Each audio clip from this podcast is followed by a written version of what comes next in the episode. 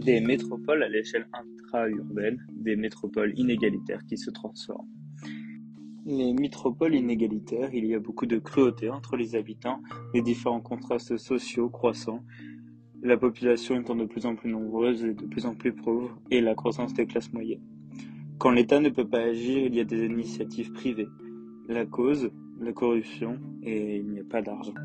Les gated communities, c'est la fragmentation socio, pauvres riches, spatiale, quartier. En conclusion, la métropole s'étale, fragmentation des espaces, donc ils se spécialisent, gated communities, bidonville, smart cities comme l'île de Nantes. Et en sud, c'est les défaillances de l'État.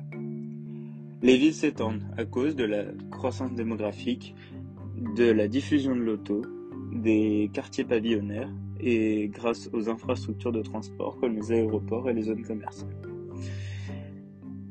Les villes s'étendent aussi verticalement et horizontalement. Le nord, c'est surtout des habitations à taille humaine, immeubles de trois étages, et densifie les centres pour préserver les champs et les terres agricoles.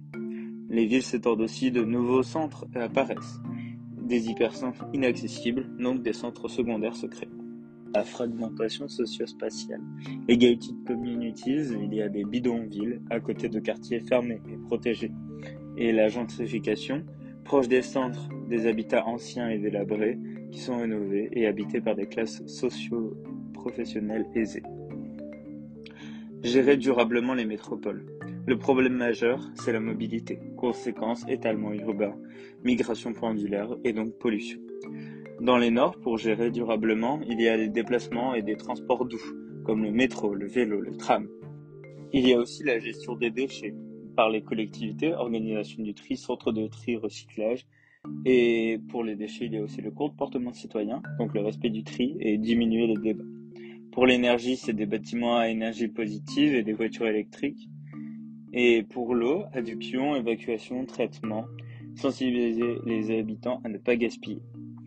En revanche, dans les suds, ils n'arrivent pas pour les nouvelles méthodes de déplacement. Et pour les déchets, ce sont soit des initiatives privées, soit des entreprises.